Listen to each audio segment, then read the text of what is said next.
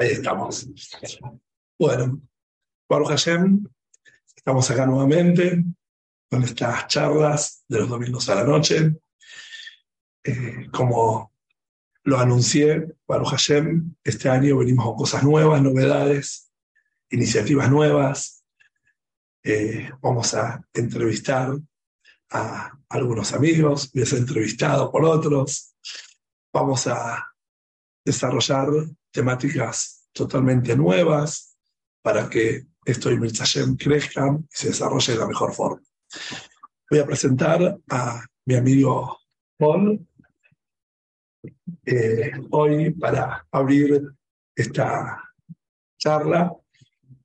Este invitado, tengo conversaciones con él de distinto tipo, ¿no? de distintos temas, distintas cosas, y dije que mejor que poder hacerlo esto acá junto con ustedes en base a varios temas que tienen que ver con la eh, realidad de las parejas, ¿no? En la actualidad y todo lo que estamos viviendo. Qué mejor que Paul, muchacho está en contacto con un montón de jóvenes, que tiene, vamos a decir, roce con muchas personas, tiene un centro de estudio donde se dictan charlas, donde la gente va y se conecta vamos a decir, con esta alma tan especial, ¿no? Que es Paul, y realmente proporciona ayuda, apoyo, Torah, todo lo que hace por, por tanta gente que lo aprecia y lo valora. Así que bueno, vamos a arrancar. El formato de eh, la charla de hoy va a ser eh, una conversación, ¿no? Que voy a tener con él en este espacio y de alguna forma las cosas que eh, le gustaría preguntarme, ¿no? De alguna forma eh, de, de, de estos temas que desarrollamos acá. Para eso estamos y, eh, y luego las preguntas que quieren hacer pueden mandarlas por escrito y vamos a, eh, a lo último ir tratando de responder. ¿Se escucha bien antes de empezar? Quiero saber si están escuchando bien. ¿No se escucha del todo bien? Vamos a tratar de mejorar esto. A ver. Ahora se escucha mejor. Muy importante, se está escuchando bien.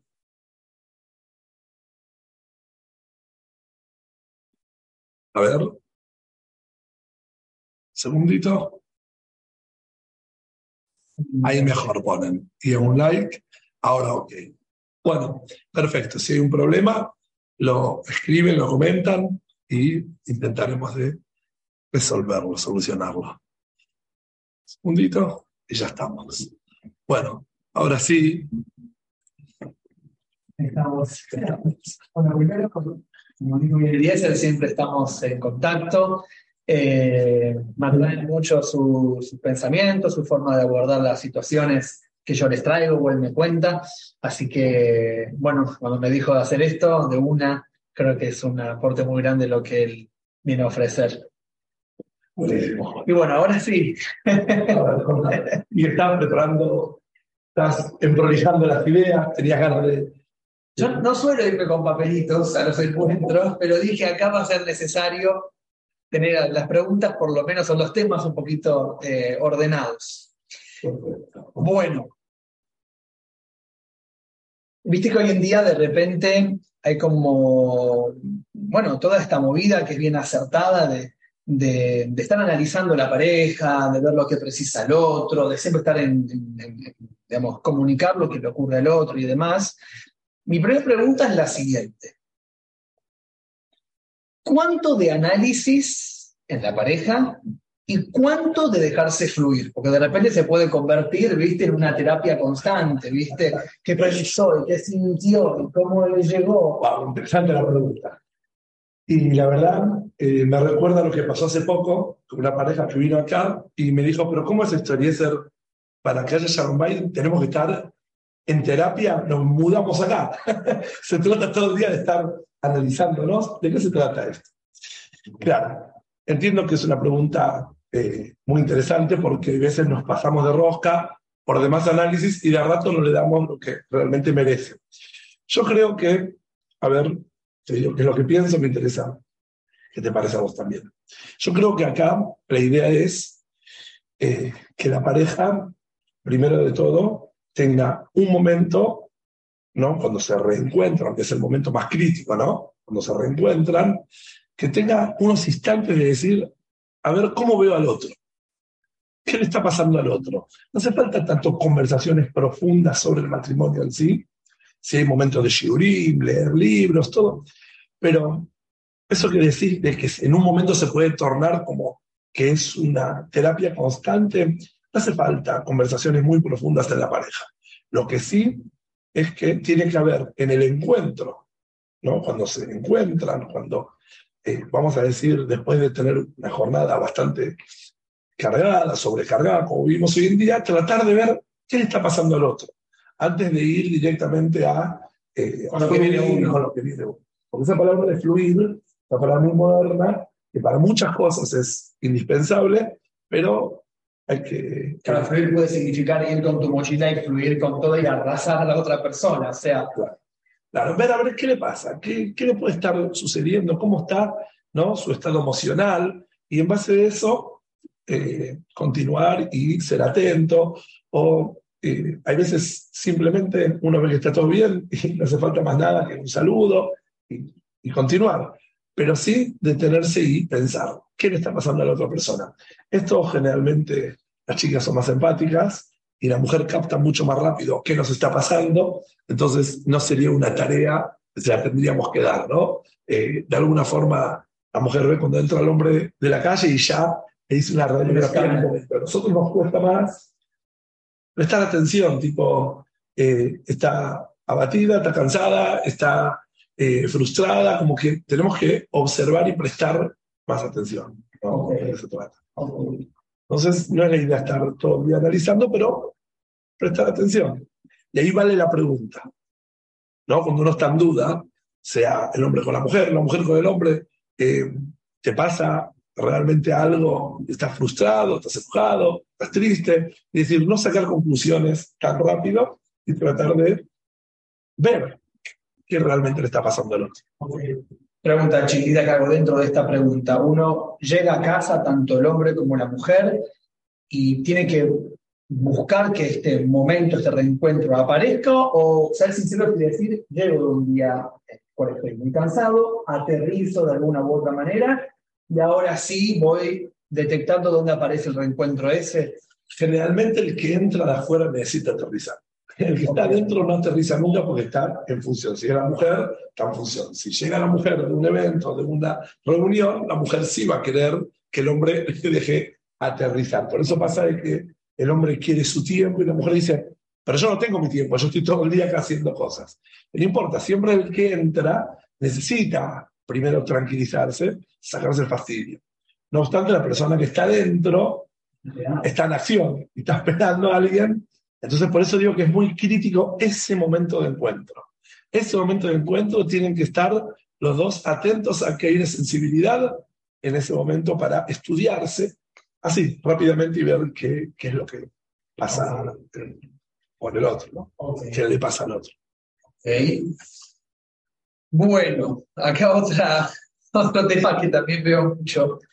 ¿Qué es esto? Que hay parejas eh, que, bueno, en, general se llevan muy bien, eh, hay mucho cariño, y de repente o te enterás o ves una, una tercera guerra mundial y no sabes si, digamos, a qué parte creerle.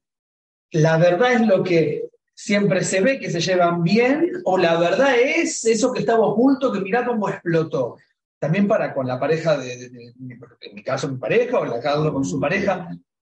¿Cuál es, digamos, la verdad? ¿Es la bomba tapada o, o, la superficie calma? Interesante. Yo necesito hacer una comparación para que esto se entienda, ¿no? Y le voy a, con un poquitito de paciencia, ¿no? Se va a entender a lo que voy. Cuando un chico, ¿no? que lo más valioso lo tiene en la vida, yo llamo Dios terrenal, se llama mamá. Lo más valioso que tiene un chico en su vida es la mamá. ¿Qué pasa cuando ese chico eh, de repente se enoja con la madre, le dice mala, fea, te odio, soy la peor del mundo. O hay veces, cuando es un poquito más grande, hasta la sabe preocupar. Y dice cosas muy hirientes. ¿Para qué nací? Me quiero morir. Me voy, no vuelvo más, me alejo de vos. Esas palabras, ¿no? ¿De dónde nace esa frustración del chico? ¿De dónde? ¿Cómo es? ¿Realmente odia a la madre? La respuesta es no, justamente. Como la madre le es todo porque tiene esa dependencia emocional tan fuerte de su mamá, y cuando algo no le va bien, mamá es Dios terrenal. Entonces, hace calor, ¡uf! No aguanto el calor. ¿Y qué te enojas con tu mamá? No tengo eh, los elementos para tal actividad. ¿Y qué te enojas con tu mamá? Eh, me salió mal. Claro, la frustración y el enojo tiene que ver con la expectativa y la dependencia tan fuerte que tiene con ella. Cuando el chico va creciendo, se va haciendo más independiente y siente que puede hacer más cosas él. Automáticamente reclama menos a la madre, pero los momentos de paz tampoco son tan expresivos.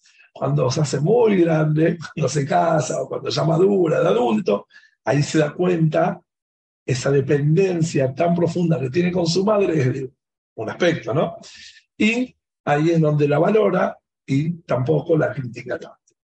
En el matrimonio hay etapas, hay momentos.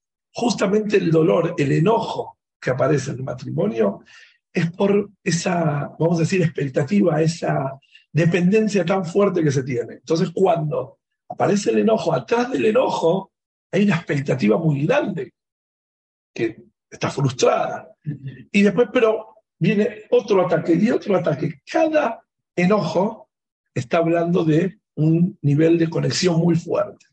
Cuando eh, de a poquitito va madurando en la pareja, el enojo es menor y también la dependencia, como que un poquitito, eso se va equilibrando. Pero luego, con un nivel de madurez, ahí realmente tanto el hombre como la mujer descubren la dependencia profunda que tienen y como el hombre no se siente completo, no se siente en paz sin su pareja y esa dependencia no lo lleva a reclamarle si no lo ve con ojos más maduros y la mujer cuanto depende del marido se lo puede mostrar sin sentirse menospreciada, no, no, depende sanamente emocionalmente sin tener ese nivel de reclamo y enojo como lo tenía al principio. En pocas palabras, en un estado inmaduro, el enojo es de esa dependencia y esa sensación de frustración.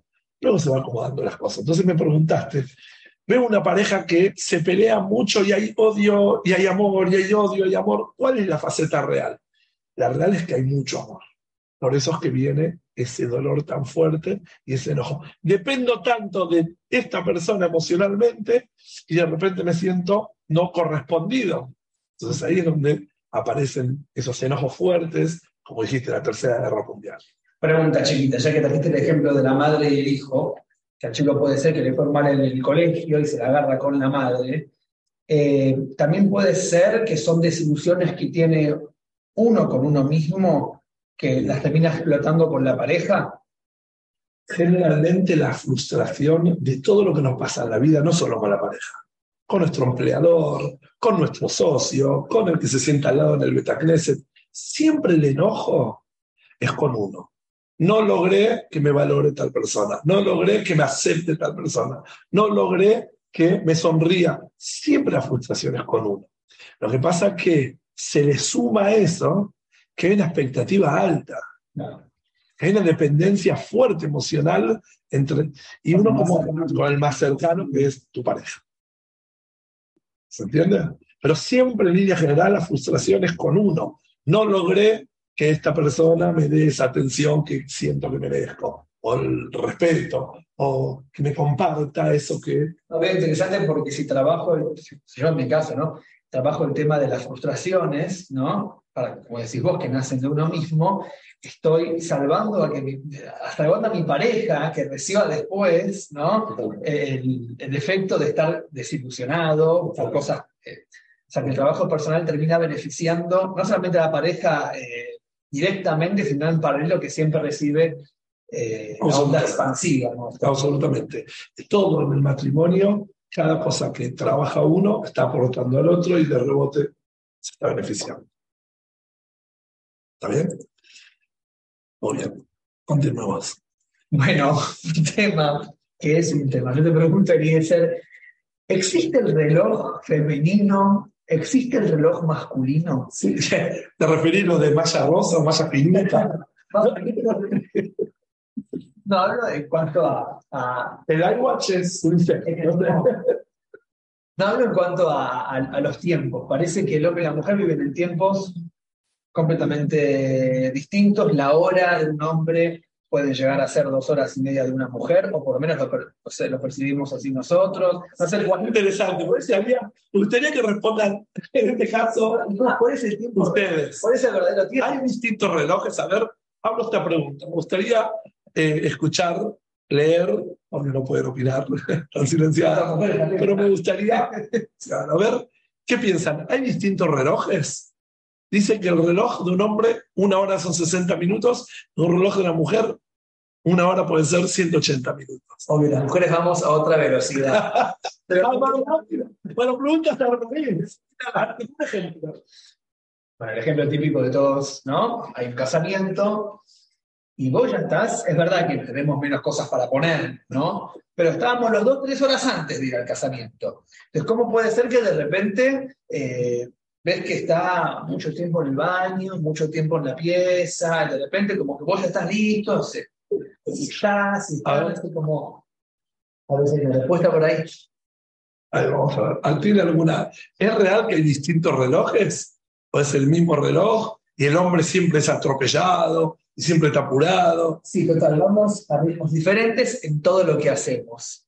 Las mujeres tenemos distintas capacidades a la hora de hacer las cosas que los hombres. Muy bien. Okay. Muy bien. Pero está hablando de los tiempos. ¿De dónde sale eso que hay distintos tiempos? Aparentemente hay distintos relojes.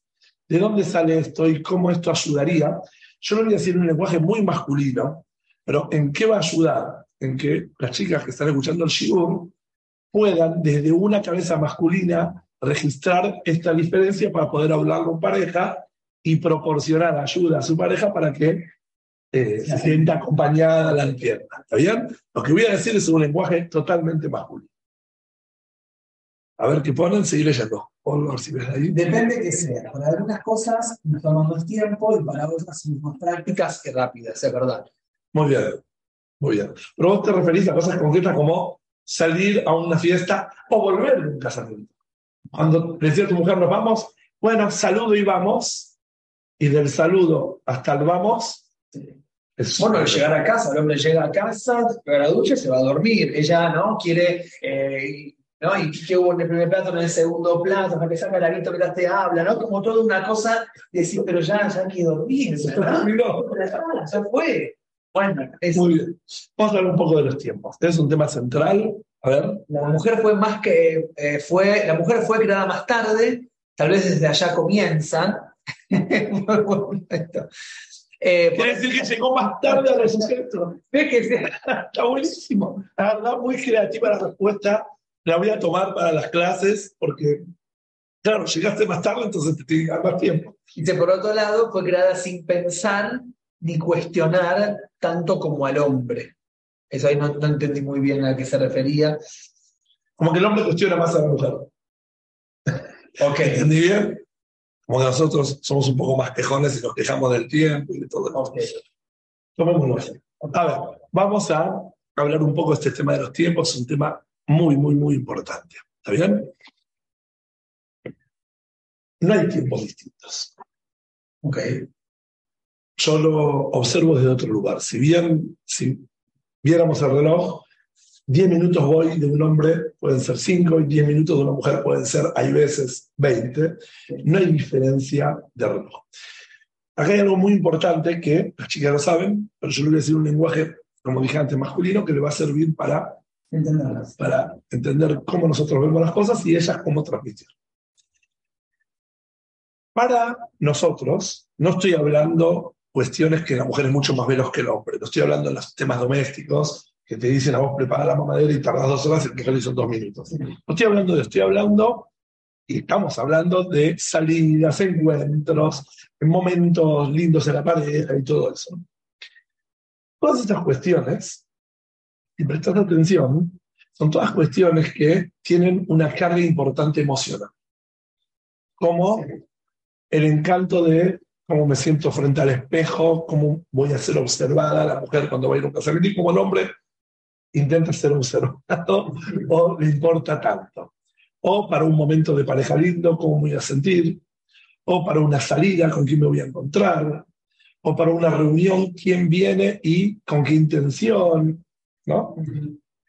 Entonces, todas las cosas que tienen una carga importante emocional, para nosotros los hombres, desde la decisión hasta la acción, lo único que nos separa es activar.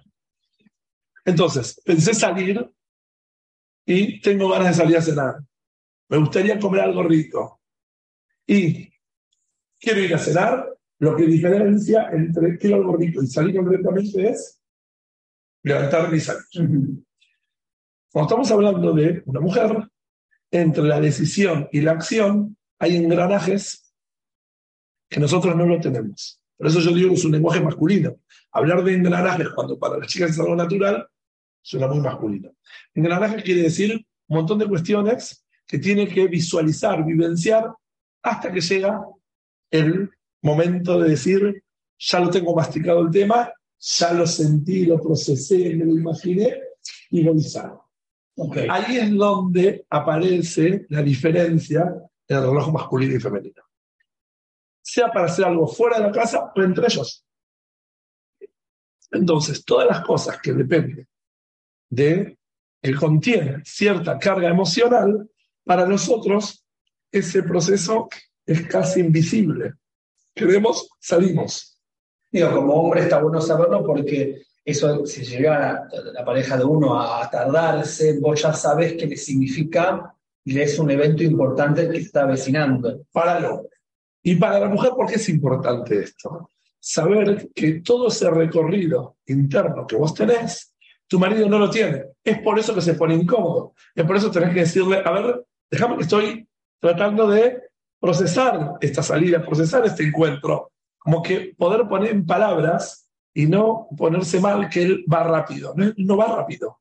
Para él no hay más sentido de seguir procesando esta, vamos a decir, esta acción. Y la idea es que ella no pierda tampoco esta preparación que es natural, o sea, no es que ella frustre esa preparación y salga más. Quiere ir rápido porque él insiste, claro, y por parte de él, de alguna forma, es sentirse mal. Por eso está el famoso, la famosa historia de ese rap que dijo, este jazz que terminé, terminó de estudiar el jazz, hizo una fiesta muy grande.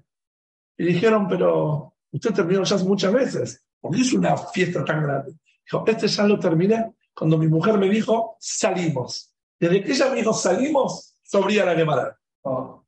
Ahora, a simple vista es una burla, se están burlando de la mujer. No, quiso decir, este jazz, lo estudié con esta maduración de comprender que cuando ella dice salimos, necesita procesar cosas. Entonces respeto su tiempo, respetando el valor que yo le doy a mi tiempo estudiando, no estando encima de ella. Vamos, vamos, vamos, vamos, vamos, vamos pregunta chiquitita, a veces que de repente, no sé, cuando alguien está, está eh, entrando en noviazgo con alguien, no le mando el mensaje, el, hombre también le mando, me acuerdo, me ha pasado que puede estar una hora, le mando, no le mando, le mando, también el hombre de repente aparecen como ráfagas de, una cuestión así, ¿no? También. Es justamente cuando hay más carga emocional y hay engranajes, en algunos casos en el hombre aparecen esos engranajes. En la mujer, digo, porque ahora, ¿qué pasa? Porque digo, wow, eh, vivir eh, eh, en ese noviazgo que no estaba, ¿no? Le mando en el mando, wow, es una, es una carga emocional muy grande. Ahora, puedo decir que la mujer vive eso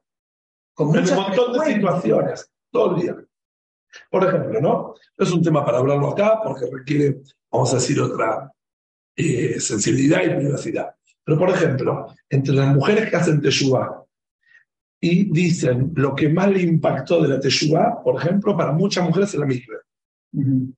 Porque dicen que tiene un, espacio donde pueden procesar esa vinculación que se le espera o ese momento con la pareja. Entonces, la preparación, la mikve, la inmersión, todo, le da ese espacio para procesar todo eso que, cosa que los, los hombres no tenemos absolutamente ningún tipo de engranaje con respecto a la vinculación física emocional.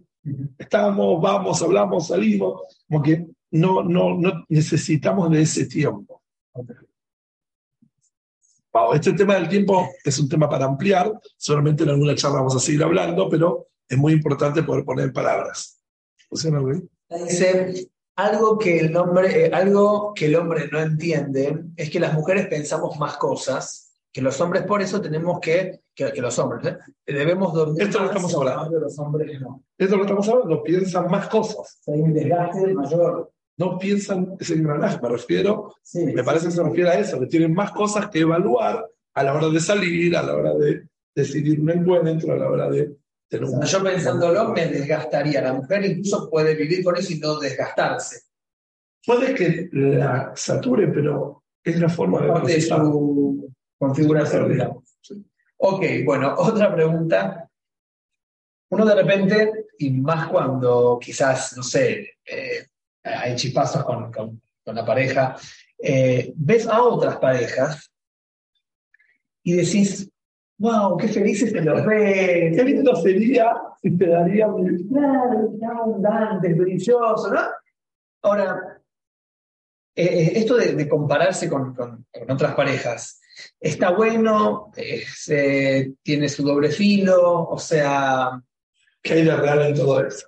La verdad, eh, eso me trae lamentablemente muchos, muchos, muchos eh, pacientes al consultorio, donde, por ejemplo, el muchacho, porque le molesta tanto al hombre como a la mujer las comparaciones, el muchacho ve a la chica, a la esposa, mirando un perfil de otra pareja y está así, ay, y está como ilusionando esa pareja perfecta.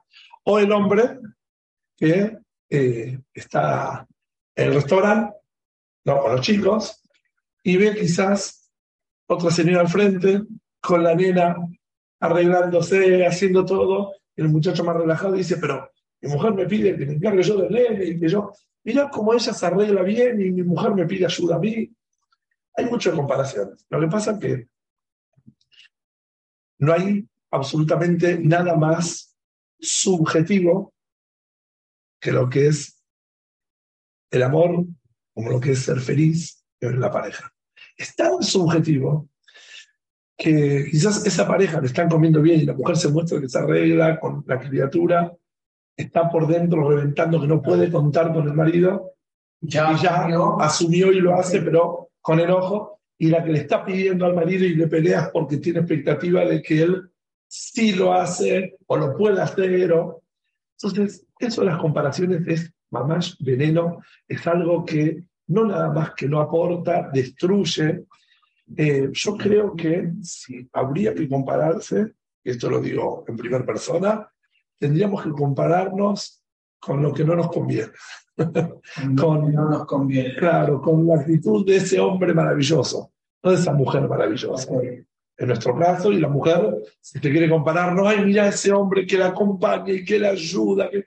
A ver, si querés compararte positivamente, está escrito Kinat Sufrim Barbejo ¿Es buena la envidia a dónde? Cuando es para crecer yo. Cuando es para exigir a la pareja es una porque es un desastre. Entonces tenemos que saber que eso, las comparaciones, primero, es totalmente subjetivo, y segundo, si lo queremos canalizar por un lado positivo, a ver, fíjate qué hombres increíbles hay. Porque es, es totalmente... envidia sana esa y no... Claro, no la envidia de decir la mujer de tal, la mujer diga al marido de tal. Eh, de hecho, eh, uno cultiva uno recoge lo que cultiva. Entonces a veces pasa que eh, queremos algo que no precisamente es lo que vimos. ayer justo escuché un rol que estaba diciendo, ¿por qué mi pareja no me da esta atención y no me escucha y no me siente? Y no? Entonces Ron dice, lo que sentís y lo que pedís de tu pareja deben ser muy acertados, muy importantes, pero estamos hablando de seres humanos en donde por naturaleza, las cosas van y vuelven. Pregúntate por qué no logro que mi pareja me lo dé, no por qué mi pareja no me lo da. Porque es una pregunta más para adentro que hacerla para afuera. Son las comparaciones, es terrible. Okay. Ya que hablas de esto, las expectativas que uno tiene para con el otro, eh, ¿cómo es el tema? Eh, ponemos de repente ciertas varas, ¿no? Me gustaría que mi pareja logre esto, logre lo otro, qué sé yo, qué sé cuánto. Y en la práctica quizás no se da. Eh, se puede llamar como que uno las puede dar por perdidas y entra en la desilusión de decir, bueno, ¿qué voy a hacer? Tocó, tocó. Tocó, tocó. me resigno, no me he quedado. Se moldean, se, o sea, ¿cómo se llaman las expectativas para con el otro? Porque uno las, las tiene, o no hay que tenerlas, o sea. Las expectativas son importantísimas. Por una persona sin expectativa es simplemente una plantita. Acá tenemos la plantita, no se desarrolla en su máximo potencial. Las expectativas son indispensables. Yo digo que no se renuncia las expectativas, nunca. Como mucho, las vamos adaptando a un mundo real. Te voy a un ejemplo. Había un muchacho, Jacín, que eh, el papá le prometió que el día que se gaste le va a regalar el auto que él elija. Entonces, cuando llega la fecha de casamiento, el muchacho eh, lo que hace es elegir un auto. dice, papá, este es el auto que te pedí, ¿no? Para que se lo regale el día de casamiento. Y eligió una Lamborghini de dos puertas, dos asientos. Entonces el padre le dice, me imagino que toda la vida soñaste con un auto extravagante. Te lo puedo regalar y si es tu deseo te lo doy. Pero no es funcional, porque en una familia jasídica, una familia jaredí, van a tener cuatro o cinco chicos en 15 minutos. Ya dos asientos no es funcional. Entonces, hay un nivel de maduración donde uno no renuncia, actualiza la expectativa y se amolda. Hay expectativas que tienen que ver con, vamos a decir, una persona, una pareja no trabajada. Una pareja no trabajada, como que sigue insistiendo, una pareja más trabajada, ¿no? Que yo más pareja trabajada.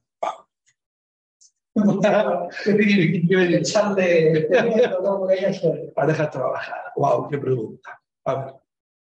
Una pareja trabajada. Una pareja trabajada es una pareja que se permite sentir,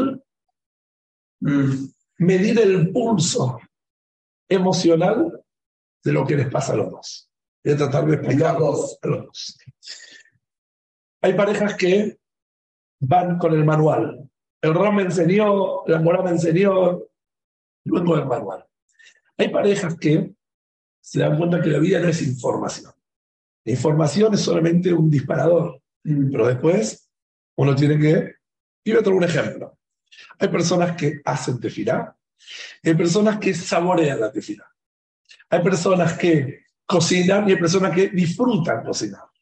Mm una mujer que cocina y no le gusta sentirse esclava de la cocina, intenta conectar con lo que hace y buscar recetas que le sean interesantes a ella y trata de hacerlo con onda. Un hombre que trabaja toda la vida va a trabajar más lo que no le gusta, va a estar resonando toda la vida.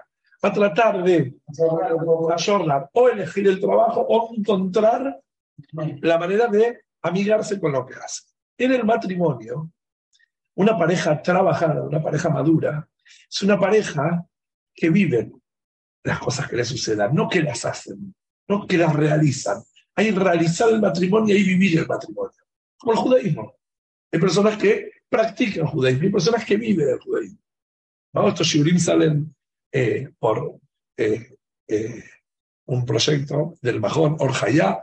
Hablamos Shabbat, en un Shabbatón que tuvimos, que tiene que haber or en la vida de la persona y hayut. Puede haber luz, como ahora que hay luz, pero el aire no arranca. Una faceta anda, una no. La luz que hay en los edificios, cuando se corta luz, es una luz. Tiene una luz or hayá. Tiene que haber hayut. Uno puede vivir el matrimonio, no, no, no precisamente saborearlo. Una pareja madura es la que se permite saborear.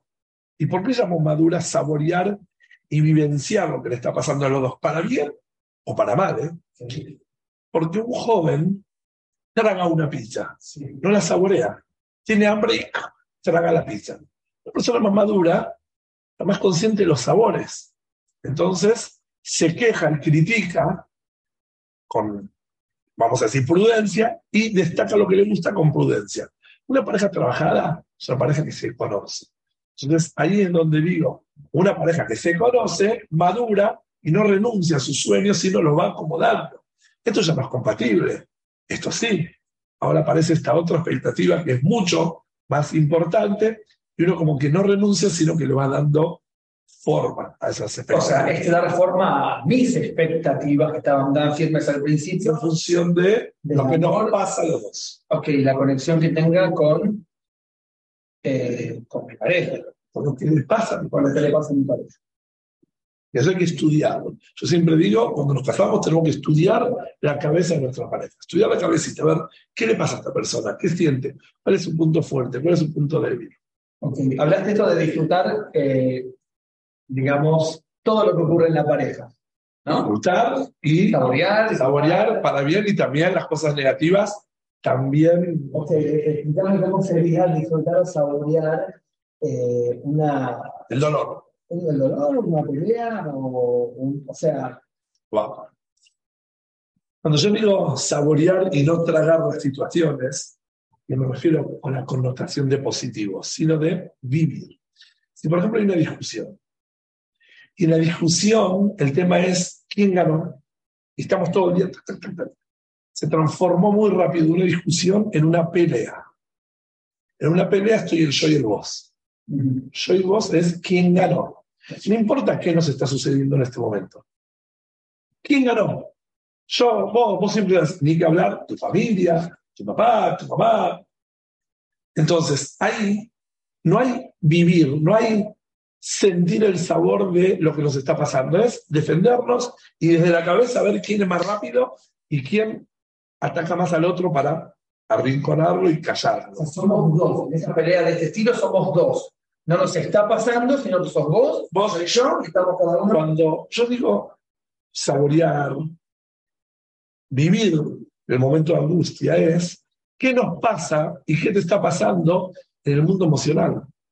¿Por qué esto me tocó tanto? ¿Puedo poner mejor en palabras por qué no quiero que me lo digan? ¿O por qué le tocó tanto a mi pareja esto que le dije? Puedo aprender a que esto no suceda. Entonces, cuando se saborea tanto los momentos buenos como los malos, madura la pareja. Y saborear un momento malo es estar atentos a ver qué está sucediendo. No qué rápido salgo yo de esta acusación, qué rápido yo tapo la boca al otro. Eso es madurar. Madurar es un ejercicio. Esto no se hace rápido. Ok. Eh, veo como, no sé si estoy en lo correcto, que de repente cuando uno se, se pelea, ¿no? sin esto de decir qué le está ocurriendo al otro, qué sé yo. O sea, es pelear, esperar un tiempo y bueno, y seguir. Ahora, no hay una cosa de, doble filo cuando yo digo, bueno, esperar, estoy sintiendo a mi pareja.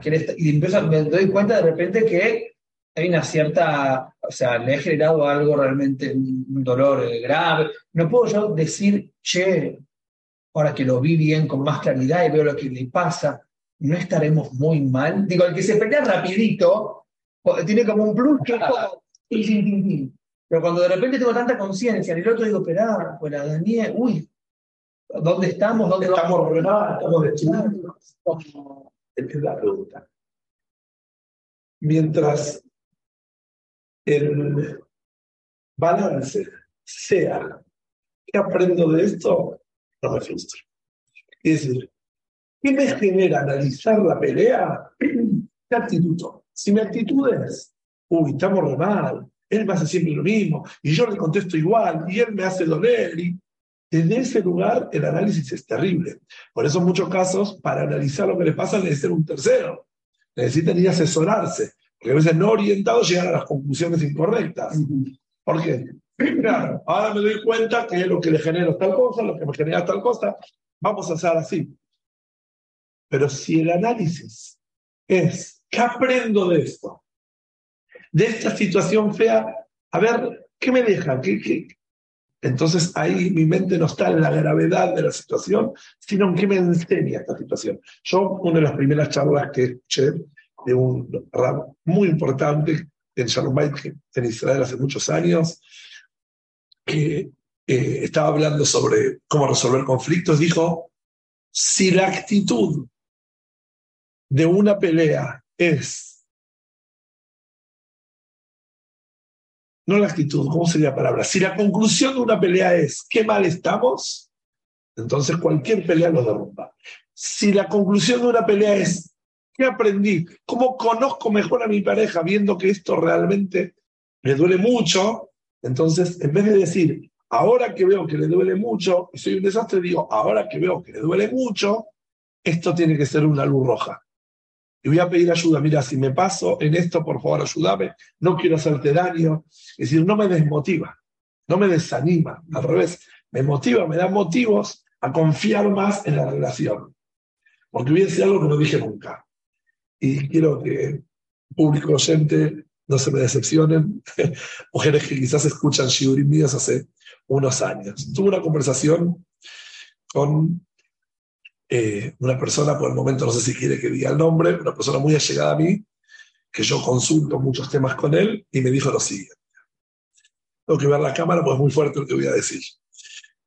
Estamos hablando de un tema a otro y me dijo, me parece muy bien que vos das charlas y asesoras parejas ayudas en Shalom Bait. Pero te voy a decir un pensamiento que tengo con mi esposa. Y estamos los dos de acuerdo. No existe el Shalom Bait.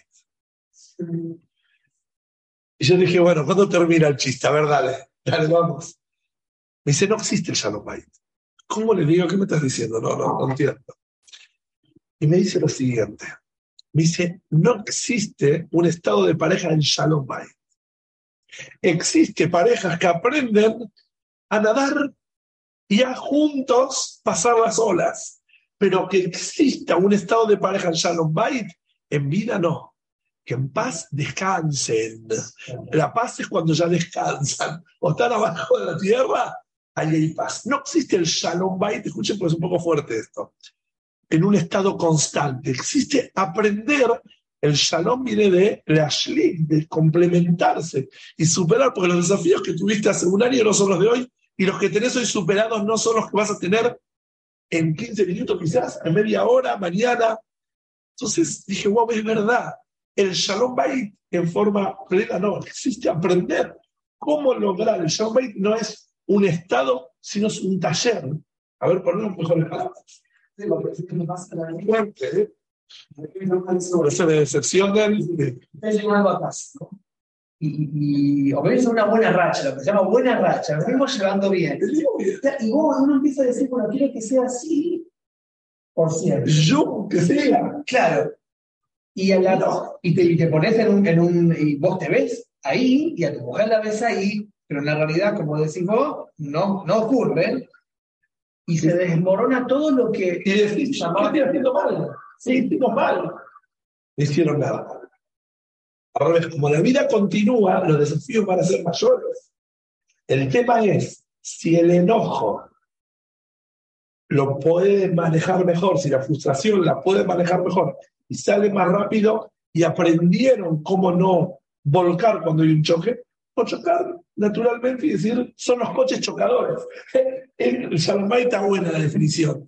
Es como la pista de coches chocadores. Chocar, vamos a chocar. El tema es si nos reímos y le ponemos humor y aprendemos de eso, o nos sentimos frustrados porque nos chocaron. Quizás esta sería la palabra. Es matrimonio una ruta donde chocar es trágico, es una pista de autos Es lo más normal chocar en la pareja. Es un poco fuerte lo que estoy diciendo, me interesa lo que opinan, pueden escribir algún ratito, ya vamos a ir leyendo, porque se nos va yendo el horario. ¡Wow! pasó tan mal. Eh, te parece correcto lo que me dice esta persona? Que el Shalom Bay en forma constante no existe. No, pero nos. Porque vos decís nos ayuda a entender. No estamos mal que tenemos dificultades, el tema es si siento que esto destruyó todo o no. De esto se trata la vida. Ok, eh, entiendo esto, recibo esto, ahora, ¿qué pasa cuando, bueno, si decís que es una, es una pista de, ¿cómo se llama esto? De, una pista de autos chocadores. Chocadores, hay muchos choques. ¿Qué pasa cuando se van acumulando los choques? O sea, la suma de choque tras choque tras choque, ¿no?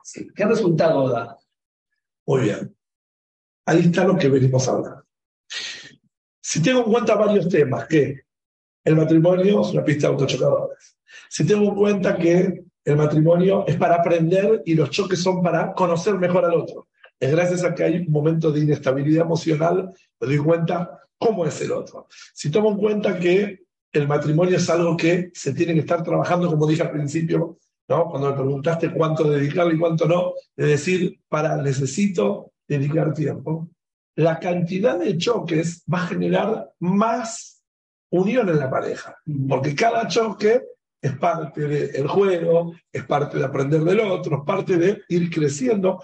Como te va a hablar cualquier pareja que están casados 40 años, que se llevan bien, te van a decir, hijo mío, chocar y discutir es sano. Logró bueno la pelea, la ofensa, pero discutir y que haya diferencias es porque están en, un matrimonio real. Digo, un momento de pelea, que uno está prendiendo fuego y no. Eh, sabiendo esto que estás diciendo vos, que es, que, es normal que ocurra, ¿cómo se puede seguir peleando Seguir la pista de autochocadores. quiero seguir peleando, necesito esta pelea, pero quiero transmitirte de alguna manera que esto no es odio. O sea, ¿se entiende? Quiero seguir debatiendo el tema. Bueno, debatiendo el tema. o sea, la verdad que estoy, estoy, estoy enojado, ¿verdad? Pero al mismo tiempo no quiero que vos pienses que esto es odio. A ver, chicas, les pregunto a ustedes, a ver si pueden responder si ¿Alguna vez se les ocurre pensar que si están discutiendo con tu pareja es odio? Es una pregunta muy masculina. muy bien, una pregunta bien masculina. Una vez hice, te conté una historia. Una vez hice una, una charla en el Majón. Estábamos ahí con, era, no sé, que había un evento, entonces se juntaron muchas parejas y al último dijeron, ¿haces una charla de parejas, algo? Y para, bueno, me agarraron así medio prevenido, dije, voy a hacer un debate con ustedes. ¿Qué representa para vos la pelea en el matrimonio? ¿Amor o odio? Todas las chicas me dijeron, cuando estamos peleando, hay amor ahí. ¿Cómo? No entendía la cara que pone. y las chicas dijeron todas, no hay amor. Y los hombres dijeron odio. Y las chicas dijeron, ¿cómo? Pero voy a ilustrar con una historia. Pero es una respuesta para muchachos. Para chicos, ustedes, chicas, lo pueden aprender para transmitir a sus parejas. Vino una chica muy enojada, pero muy, muy, muy enojada, que su marido, que estaba casado con ella por segundas nupcias, había tenido un encontronazo muy feo con su ex y él le había dicho por las peores cosas. Ella buscó la forma de llegar a él para pelearle, por temas pendientes, ¿no? Sí, sí. Y ella me dijo, no quiero continuar mi matrimonio con este hombre. Y el muchacho me dice, le puedo jurar, ¿no? me dice, que no sabe las cosas que me sacó esta otra mujer, Le dije las cosas más feas del mundo. No fue cero afectivo, no fue nada. Y ahí sonreí y dije, te falta comprender qué le pasó a ella a tu esposa. A tu esposa. cuando escucha que vos peleaste con ella, dijo, ya está, le dio lo que ella buscaba. la pelea, la discusión, es un enganche emocional. Sinónimo para hombres, enganche emocional venenoso de odio. En el diccionario femenino, enganche emocional de la mujer, de amor. No que se quieren, de amor quiere decir que están interactuando en eso. Entonces vos decís, ¿cómo hago para que ella no se ponga Fíjate cómo vos no creerlo. Ella naturalmente oh, se está discutiendo, lo interpreta como un acto de amor. Obvio, cuando no pasa al nivel de eh, ofensas, agresiones. ¿no?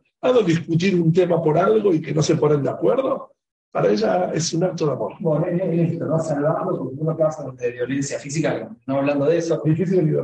Eh, sí. De agresión. Digo, ¿cuáles son las, las líneas rojas en las cuales en una, discusión no se las puede pasar, salvando, por supuesto, lo que es ya la violencia eh, física. ¿Qué se llama agresión? ¿Hasta dónde? ¿Hasta dónde hay que medir?